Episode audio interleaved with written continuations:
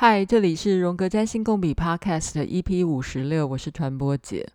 这几天收到一位张同学留言给我，他说今年初第一次听我节目的时候，觉得自己功力不足，不足以跟上。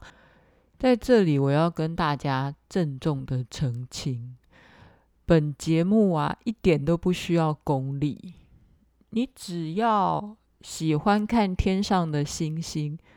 你一定就可以听得懂我在讲什么，哈哈哈！好啦，至少你也许对于十二个星座有一点基本的感觉，你就可以听懂我的节目。例如，你知道什么是母羊座？嗯，母羊座就是那种个性很急躁啊，很有行动力的那种人。你就会知道，母羊座的滋味就是第一宫的滋味，就是火星的滋味。火星之神就是战神，所以其实母羊座就是把它想成为战神那样的一个特质，那样的一个滋味。第二宫呢，是金牛座的滋味，也就是一个喜欢谈钱、喜欢谈价值。喜欢把自己装得美美的，就跟金星一样，所以第二宫又是金牛座的滋味，也是金星的滋味。我好像已经常常在复习了，对不对？所以简单的来说，一张星盘里面大致就是可以化约为这十二种滋味，包括从宫位、星座跟行星的概念，就是这十二种滋味。当然，十颗的行星里面有些是掌管两个星座，譬如说金星，它同时是金牛座的滋味，也是第七宫天秤座的滋味。然后水星，它同时是处女座的滋味，它也同时是双子座的滋味。所以喽，你真的不需要有太多的占星的所谓的基本功啦。你只要喜欢看天上的星星，你只要想要认识你自己，我相信你都是可以听得懂本节目的。另外，张同学还提出一个观点啊，这跟我最近在读的一本书刚刚好是同一件事情。他告诉我说，华人世界的命理师都太过于实用主义，而且喜欢。妄下断言，或是做很武断的解释哦，这这个其实跟他所信奉的某一些训练有关啦，哈。譬如说，也许古典占星，那些占星师可能就会告诉你啊，火星跟土星都是凶星啊，你知道吗？火星跟土星往往是我的最爱。好啦，我只能说往往。因为我其实都看到每一颗行星的重要性跟每一颗行星珍贵之处，但是火星跟土星没有他们的话，你很多事情你都做不了诶，或是你根本一点实践力都没有。再说，你的火星跟土星也不是很单纯纯粹的存在啊，它们非常的复杂的交织在不同的星座。不同的相位，不同的宫位，如果能一下子就断定某一种情况的占星师，那也是一绝啦。嗯，但话又说回来了，解盘真的是一件非常困难的事情。我最近在读一本潜意识相关的书，然后他刚好给我一点解盘的灵感。这本书是蔡荣玉医师写的，《生命荒凉所在还有什么》？这本书是精神分析的书，它不是星座的书了哈。但是呢，如果你是个废人，然后你也觉得自己很荒凉，你如果对精神分析又有点兴趣的话，也许可以买来看看。这本书的两百零九页写地面上的心理地图 versus 天上的星空图。这篇文章，呃，作者其实是要谈的是催眠术、精神分析、取向治疗、精神分析之间的差异。但我看完之后，我的联想是，大家解读自己的星盘啊，真的可以放下那些有的没有的规则，更自由，更随心所欲一点，不要再被那些教科书给框架了。真的啦，就是既然是解读自己的星盘嘛，解读自己的星盘的方式就是从认识自己开始啊。嗯，我前几天才在跟一个朋友聊天，然后他其实是不相信那种什么命运啊、算命这种事情了。理由是因为他有一个很爱算命的妈妈，然后他连租一个房子。租在哪里，他妈妈都要去找人算一算，到底那个房子好不好。这时候我就帮他妈说话了。他妈之所以很爱算命，也是他妈妈很想要知道自己生命的资源在哪里呀。不管你是算什么紫微斗数啦，还是占星，或是任何的嗯算命的机制，里面都会告诉你你。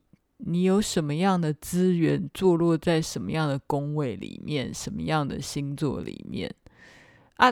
想要了解这些，不就是很想要知道自己的生命里面资源怎么分配吗？所以他妈妈想要自我了解的心情，跟任何人想要自我了解的心情是一模模一样样的啊。嗯，虽然每个用的方式不太一样，但是他妈妈。想要做自我理解的动机，跟我们这种想要做自我探索的人，其实是一样的。没有谁比较高级或低级，只要嗯，他的方式不会侵犯到他人的自由。好，有些如果太过火了，如果已经践踏到别人的自由，那可能就 too much。但是，我想。喜欢算命的人的动机，真的都是想要做自我了解的啦。好，回到我刚才说的这位蔡荣玉医师写的，就精神分析的星空图进一步想象，嗯，这是他在二二四页写的。希腊人看过的星空，将原本孤独的星球想象成不同的星座、不同的名称。不再是以单一颗的星星命名，而是以星星星群作为分类。一如我们常见谈及天空星座图时，例如半人马星座，我们会自然地接受这几颗星星之间有一条线，把它连起来，把它构成半人马的模样，就是射手座嘛，哈。重要的是，何以这些连线可以被轻易的接受，构成了半人马故事的起点呢？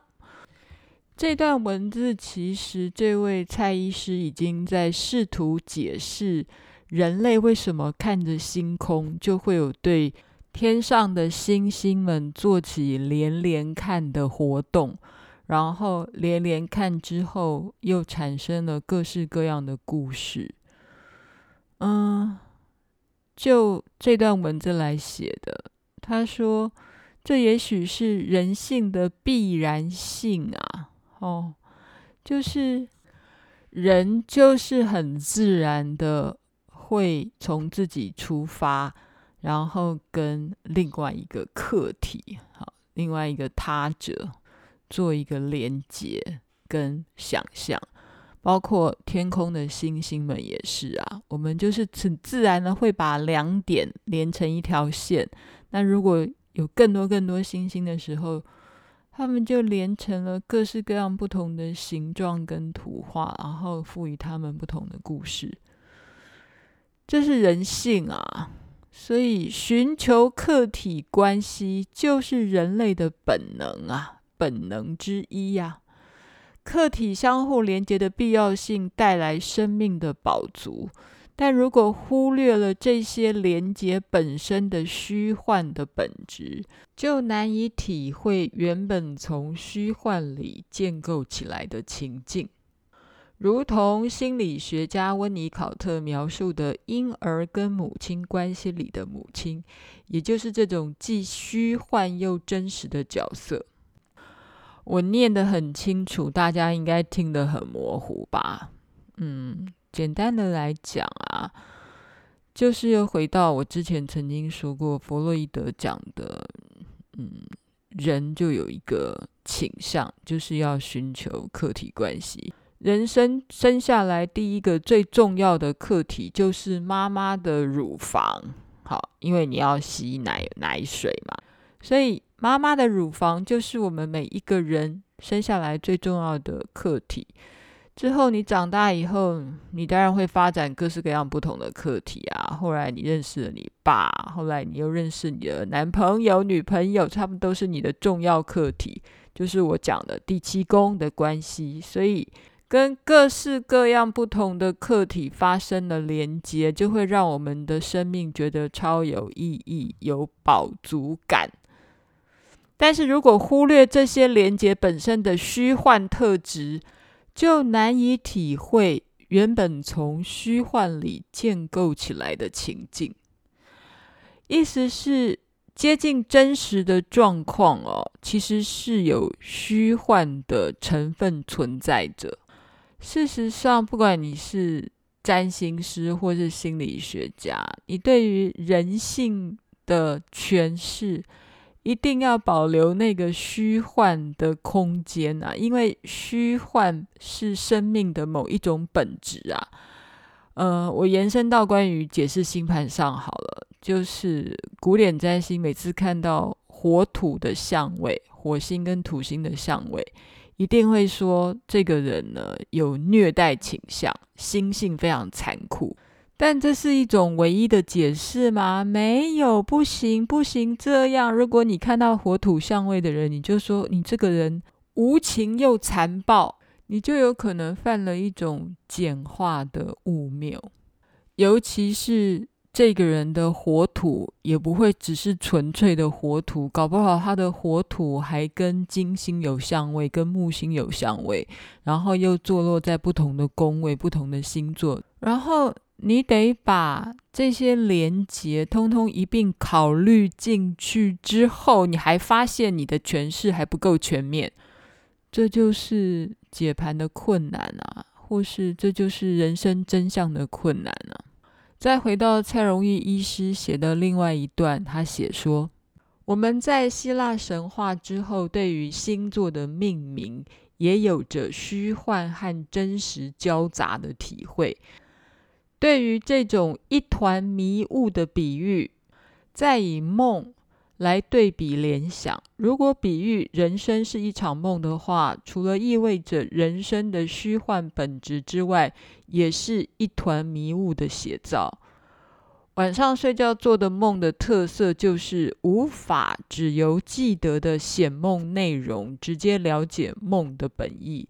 也可以说，探索梦就如同在一团迷雾里面摸索。弗洛伊德所说的分析梦是走向潜意识的皇家大道。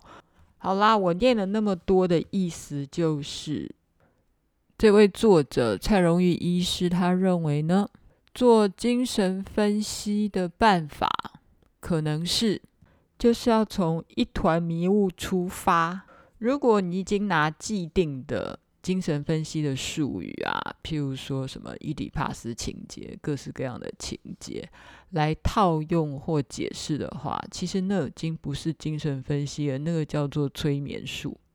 如果放在占星师或是放在解盘的脉络里来说，如果你看到什么火土的相位啊，你就会说这个人可能暴躁到想要会去杀人撞墙。如果你就直接妄下断语的话，你有可能做了一种不是很负责任的催眠暗示哦。尤其如果你讲的内容可能会影响到他的身心灵健康的话，那可能就很遗憾了哦。这一篇这个蔡荣玉医师写的文章呢，还有一个非常有趣的比喻。我觉得跟解盘很像，他想讲的是一串粽子，一挂巴掌，一挂掌。其实用一串粽子哦，一挂掌来形容我们的占星图，其实很贴切，不是吗？呃，尤其是如果你都是带着一个问题要去问占星师的时候，然后你问他讲说：“哦，我要看我的爱情。”这时候呢，占星师可能就会以金星作为一个线头，然后拉起跟金星相关的一串粽子。嗯，我觉得这个一串粽子的比喻是很妙的啦。虽然在这个这本书里面在谈一串粽子的时候，其实是在描述他们在临床上常见的一种方式。一种简化问题的方式，譬如说，某一个个案跟他的老板处不好，动不动就换工作，然后个案又扯到说啊，父母亲都怎么样忽略他，然后让他小时候很爱逃家或之类的。这时候，治疗师可能就哦发现这是一串粽子，他有了跟自己主管的。一个关系，然后类比到他跟他父母亲小时候的关系，所以治疗师好像就看到了一个线头，一个绳子的头，把一串粽子拉出来，然后治疗师就可以下个定论：哦，这就是伊底帕斯情节啊，或什么什么情节。这种做法其实跟解盘是有一点像的，就好像学占星的人也会在书上背了一大堆的。定义哈，譬如说，当金星跟木星碰在一起的时候呢，这个个案的魅力是加成的；但如果金星又同时跟土星碰在一起的时候呢，魅力又是缩减的。但的确，很多人也许金星跟土星跟木星都会有相位，这时候你又该如何解释呢？更何况你的金星也不只是只跟木星跟土星有这两种。或这三种牵连而已，往往还有更多更复杂的牵连。嗯、所以连连看哦，或是我们一直在讲的不断的联想，它是什么什么什么的滋味的时候，其实都在提醒着大家：当你在星盘上拉一个线头，抓出一串粽子的时候，绝对不可能只是五味杂陈啊，搞不好十二种星座的味道都被你碰上了。嗯，这也不可能。但这时候你可能就会怪我了。如果什么都这个无限制的扩大的连接的解释，那星盘怎么会准？就听起来非常的笼统。可以跟各位报告，这不叫做笼统，这就是人生的真相，一团迷雾似的真相。我相信不是有太多人希望自己的生命就跟一根肠子通到底的那样一般，连绒毛都没有的生命，应该不会吧？没有人会这样子来形容自己的生命状态吧？当然，我们在学习占星的时候，一定都是从点切入。譬如说，你开始会学哦，金星是什么意思啊？太阳什么意思？月亮什么意思？没有错。每一个事件或每一个项目，譬如说行星、宫位、星座，都是单独的孤岛。好，我们用孤岛来形容。但这些孤岛从来不会孤独、纯粹的独立存在，没有这种事。嗯，举回我们的。利兹·葛林大师，他在《内行星》的这本书里面写第一百七十九页，显然天底下没有纯粹的行星。好，他现在举的是金星，天底下没有纯粹的金星存在这样的事情。所以，如果金星是指的是性欲的展现。天底下没有纯粹的金星性欲展现这样的存在，因为每张星盘都有复杂的星座宫位相位配置的模式，然后这些行星跟不同的呃元素在互相有连接的时候呢，譬如说，嗯，我们举金星跟冥王星的连接好了。丽兹·葛林他的归纳也会变成：金星如果落在第八宫，如果落在天蝎座，如果金星跟冥王星有相位，这意思通通有雷同之处，就是金星染上了天蝎座的滋味，染上了冥王星的滋味，染上了第八宫的滋味。Pluto 就是冥府之王啊，就是地狱之王啊。所以，当金星遇上了 Hades 冥王星、地狱之神，那会是什么样的情况呢？丽兹·格林说：“对于精明相位的来讲，没有激情的关系是根本不用经营的。金星觉得美丽有价值的东西，要加上冥王原始的生存之战。”就是一种充满绝对戏剧张力的爱情，所以这种爱情是充满的生死纠葛的。对于金明来说，性不只是肉体的欢愉，他追求的是一种自我迷失的感觉，所以他要的是一种爱的深度，而且可以是痛苦的。简单的讲，你可以说是爱的死去活来。那你以为利兹·葛林就把精明这样相位的特色给说完了吗？并不是诶，利兹·葛林说，如果你的本命盘里面有精明相位，哈，他刚才前面已经说过了，包括你的金星在天蝎座，或是金星落在第八宫，你最好要读一点弗洛伊德、梅兰妮·克莱恩跟荣格的东西。为了你自己好，请你拥抱生命里面的心理层次。如果我们回到金星反映出我们长远价值的基本范畴来看，利兹·格林说：“金星反映出我们长远价值的基本范畴来看，这句话是什么意思？他就是在告诉你，金星同时也是第二宫的滋味，是金牛座的滋味。第二宫就是指的是我们个人的金钱，还有个人的价值。”所以金星也代表是我们的价值观啊。所以当你是一个有金星跟冥王星有相位的人，譬如说你金星落在第八宫，或是金星是天蝎座的人，你最好就要了解，你就是要透过去探索人性的深度，来建立你个人的价值。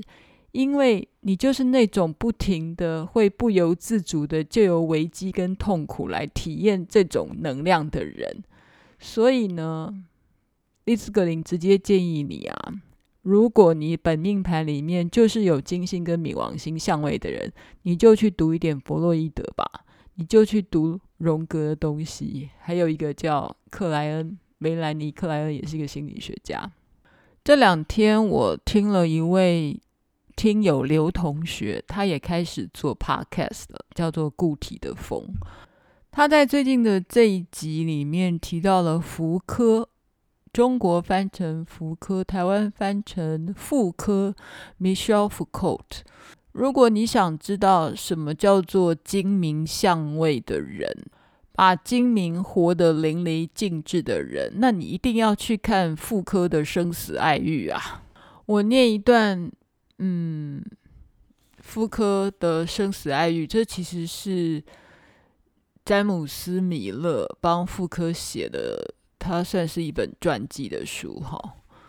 然后里面写说，按照傅柯的观点，一个人要成为自己，就必须要像某一些悲剧人物一样，好，包括尼采啊，等等等，这些人是什么样的？人生观呢？他写：为了逃出良心的城，我们必须先进入谋杀之城。反对精神病学家们喋喋不休地宣传所谓的美德，提倡放纵邪恶的越界，反对仁慈的善意，提倡报复性的残酷，反对驯服的动物性，提倡躁动的肉欲。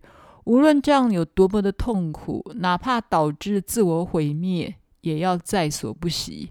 其实妇科真的是一个疯子啦。然后他强调的是，就是要惊艳他，所以他惊艳他的死欲跟性欲到了某一种极端的状态。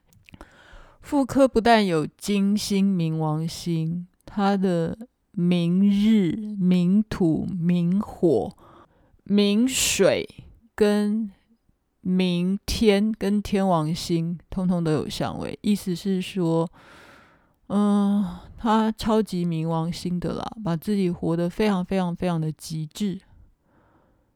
嗯，妇科五十七岁就挂了。嗯，好，有兴趣的可以去看一下妇科的生死爱欲，你就会知道什么叫做冥王星的厉害。